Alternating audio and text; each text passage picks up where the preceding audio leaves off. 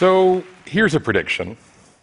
If we get our cities right, we just might survive the 21st century. We get them wrong, and we're done for. Cities are the most extraordinary experiment in social engineering that we humans have ever come up with. If you live in a city, and even if you live in a slum, which 20% of the world's urban population does, you're likely to be healthier, wealthier, better educated, and live longer than your country cousins. There's a reason why 3 million people are moving to cities every single week. Cities are where the future happens first. They're open, they're creative, they're dynamic, they're democratic, they're cosmopolitan, they're sexy. They're the perfect antidote to reactionary nationalism. But cities have a dark side. They take up just 3% of the world's surface area, but they count for more than 75% of our energy consumption, and they emit 80% of our greenhouse gases. There are uh, hundreds of thousands of people who die in our cities every single year from violence, and millions more who are killed as a result of car accidents and pollution. In Brazil, where I live, we've got 25 of the 50 most homicidal cities on the planet, and a quarter of our cities have chronic water shortages, and this in a country with 20% of the known water reserves. So cities are dual edged. Part of the problem is that apart from a handful of megacities in the West and the Far East, we don't know that much about the thousands of cities in Africa, in Latin America, and Asia, where 90% of all future population growth is set to take place. So, why this knowledge gap? Well, part of the problem is that we still see the world through the lens of nation states. We're still locked in a 17th century paradigm of parochial national sovereignty. And yet, in the 1600s, when nation states were really coming into their own, less than 1% of the world's population resided in a city. Today, it's 54%. And by 2050, it'll be closer to 70%. So the world has changed. We have these 193 nation states, but we have easily as many cities that are beginning to rival them in power and influence. Just look at New York. The Big Apple has 8.5 million people and an annual budget of $80 billion. Its GDP is 1.5 trillion, which puts it higher than Argentina, than Australia, Nigeria, and South Africa. Its roughly 40,000 police officers means that it has one of the largest police departments in the world, rivaling all but the largest nation states. But cities like New York, or Sao Paulo, or Johannesburg, or Dhaka, or Shanghai, they're punching above their weight economically, but below their weight politically. And that's going to have to change. Cities are going to have to find their political voice if we want to change things. Now, I want to talk to you a little bit about the risks that cities are facing, some of the big mega risks. I'm also going to talk to you briefly about some of the solutions. And I'm going to do this using a big data visualization that was developed with Carnegie Mellon's Create Lab and my institute, along with many, many others. And I want you to first imagine the world not as made up of nation states, but as made up of cities. What you see here is every single city with a population of a quarter million people or more. Now, without going into technical detail, the redder the circle, the more fragile that city is, and the bluer the circle, the more resilient. Fragility occurs when the social contract comes unstuck. And what you tend to see is a convergence of multiple kinds of risks income inequality, poverty, uh, youth unemployment, different issues around violence, even exposure to droughts, cyclones, and earthquakes. Now, obviously, some cities are more fragile than others. The good news, if there is any, is that fragility is not a permanent condition. Some cities that were once the most fragile cities in the world, like Bogota in Colombia or Ciudad Juarez in Mexico, have now fallen more around the national average. The bad news is, is that fragility is deepening, especially in those parts of the world that are most vulnerable, in North Africa, the Middle East, in South Asia and Central Asia. There we're seeing fragility rising way beyond scales we've ever seen before. Now, when cities become too fragile, they can collapse, tip over, and fail. And when that happens, we have explosive forms of migration. Refugees. There are more than 22 million refugees in the world today.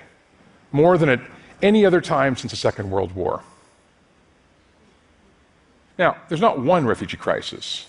There are multiple refugee crises. And contrary to what you might read in the news, the vast majority of refugees aren't fleeing from poor countries to wealthy countries.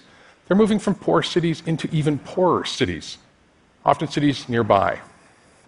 Now, every single dot on this map represents an agonizing story of struggle and survival. But I want to briefly tell you about what's not on that map, and that's internal displacement. There are more than 36 million people who've been internally displaced around the world. These are people living in refugee like conditions but lacking the equivalent international protection and assistance. And to understand their plight, I want to zoom in briefly on Syria. Syria suffered one of the worst droughts in its history between 2007 and 2010. More than 75% of its agriculture, 85% of its livestock were wiped out. And in the process, over a million people moved into cities like Aleppo, Damascus, and Homs. As food prices began to rise, you also had equivalent levels of social unrest. And when the regime of President Assad began cracking down, you had an explosion of refugees. You also had over 6 million internally displaced people, many of whom went on to become refugees. And they didn't just move to neighboring countries like Jordan or Lebanon or Turkey. They also moved up north towards Western Europe. See, over 1.4 million Syrians made the perilous journey through the Mediterranean and up through Turkey to find their way into two countries primarily Germany and Sweden. Now, climate change, not just drought, but also sea level rise, is probably one of the most severe existential threats that cities face. That's because two thirds of the world's cities are coastal. Over 1.5 billion people live in low lying, flood prone coastal areas. Now, what you see here is a map that shows sea level rise in relation to changes in temperature. Climate scientists predict that we're going to see anywhere between 3 and 30 feet of sea level rise this side of the century. And it's not just low island nation states that are going to suffer Kiribati, or the Maldives, or the Solomons, or Sri Lanka, and they will suffer, but also massive cities like Dhaka like Hong Kong, like Shanghai, cities of 10, 20, 30 million people or more are literally going to be wiped off the face of this earth. They're going to have to adapt or they're going to die. I want to take you also all the way over to the west, because this isn't just a problem in Asia or Africa or Latin America. This is a problem also in the west. This is Miami. Many of you know Miami is one of the wealthiest cities in the United States. It's also one of the most flood prone, and that's been made painfully evident by natural disasters throughout 2017. But Miami's built on porous limestone, a swamp. And there's no way any kind of flood barrier is going to keep the water from seeping in. And as we scroll back and we look across the Caribbean and along the Gulf, we begin to realize that those cities that have suffered worse from natural crises, Port au Prince, New Orleans, Houston, as severe and as awful as those situations have been, they're a dress rehearsal for what's to come. Now, no city's an island. Every city is connected to its rural hinterland in complex ways, often in relation to the production of food. I want to take you to the northern part of the Amazon, in Rondonia. This is one of the world's largest terrestrial carbon sinks, processing millions of carbon every single year. What you see here is a single road over a 30 year period, and on either side you see land being cleared for pasture for cattle, but also for soy and sugar production. You're seeing deforestation on a massive scale. The red area here implies a net loss of forest over the last 14 years. The blue, if you could see it, there's not much, implies there's been an incremental gain. Now, as grim and gloomy as the situation is, and it is, there is a little bit of hope. See, the Brazilian government, from the national to the state to the municipal level, has also introduced a whole range, a lattice of parks and protected areas. And while not perfect, and not always limiting encroachment, they have served to tamp back deforestation. The same applies not just in Brazil, but all across the Americas, into the United States, Canada, and around the world. So let's talk about solutions. Despite climate denial at the highest levels, cities are taking action. You know, when the US pulled out of the Paris Climate Agreement, hundreds of cities in the United States and thousands more around the world doubled down on their climate commitments.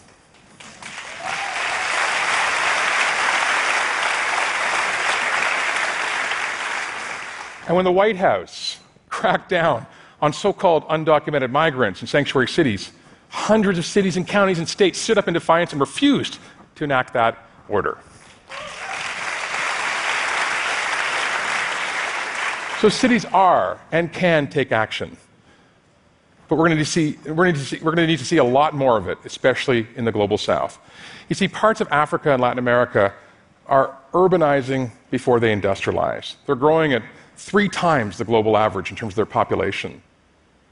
And this is creating enormous strain on infrastructure and services. Now, there is a golden opportunity it's a small opportunity, but a golden one in the next 10 to 20 years to really start designing in principles of resilience into our cities. There's not one single way of doing this, but there are a number of ways that are emerging. And I've spoken with hundreds of urban planners, of development specialists, of architects, and civic activists, and a number of recurring principles keep coming out. And I just want to pass on six. First, cities need a plan and a strategy to implement it.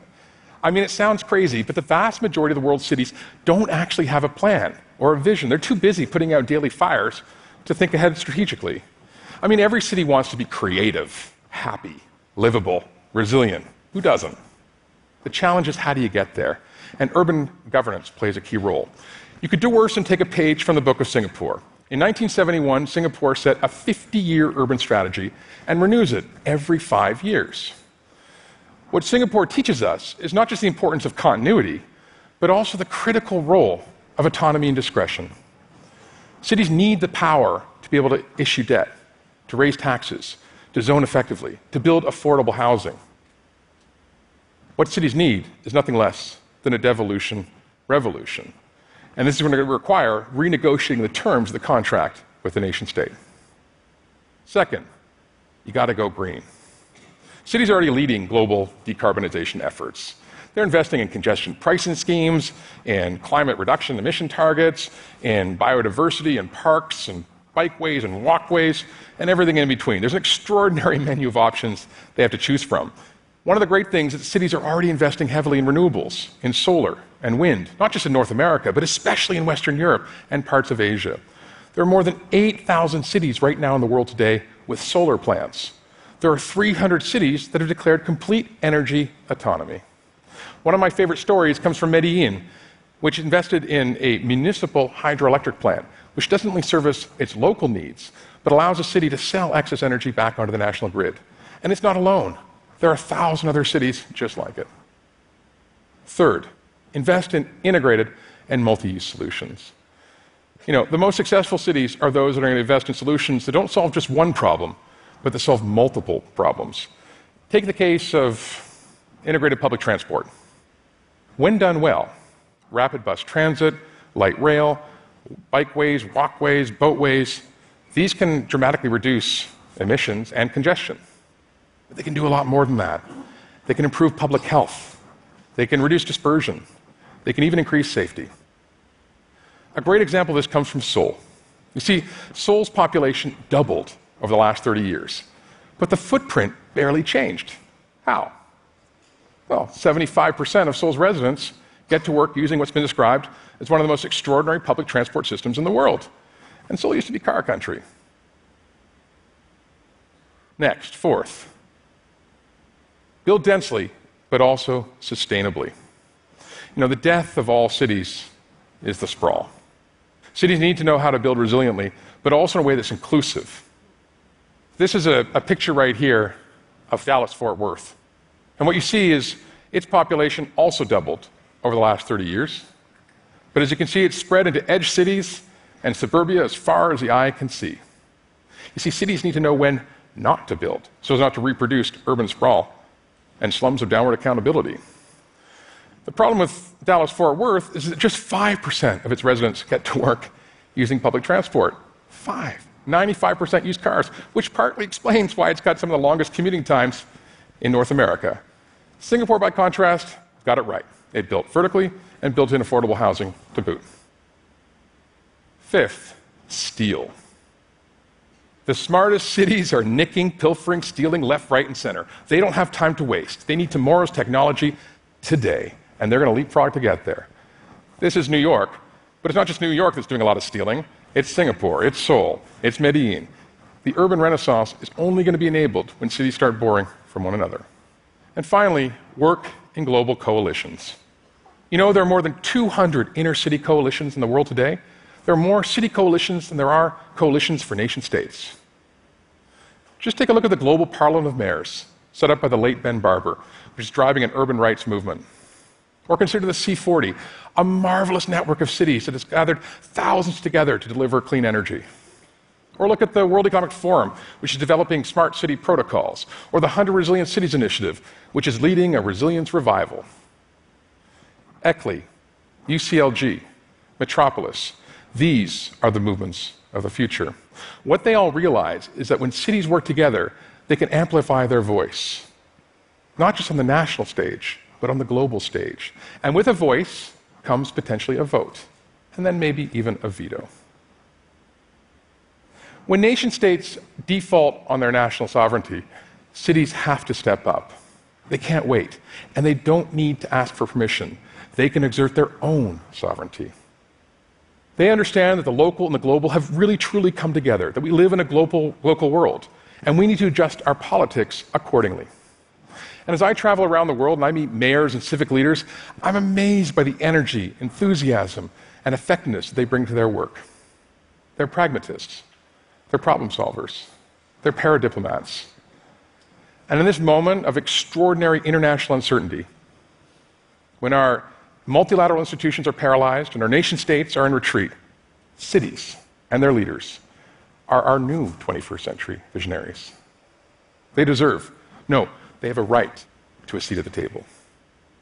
Thank you.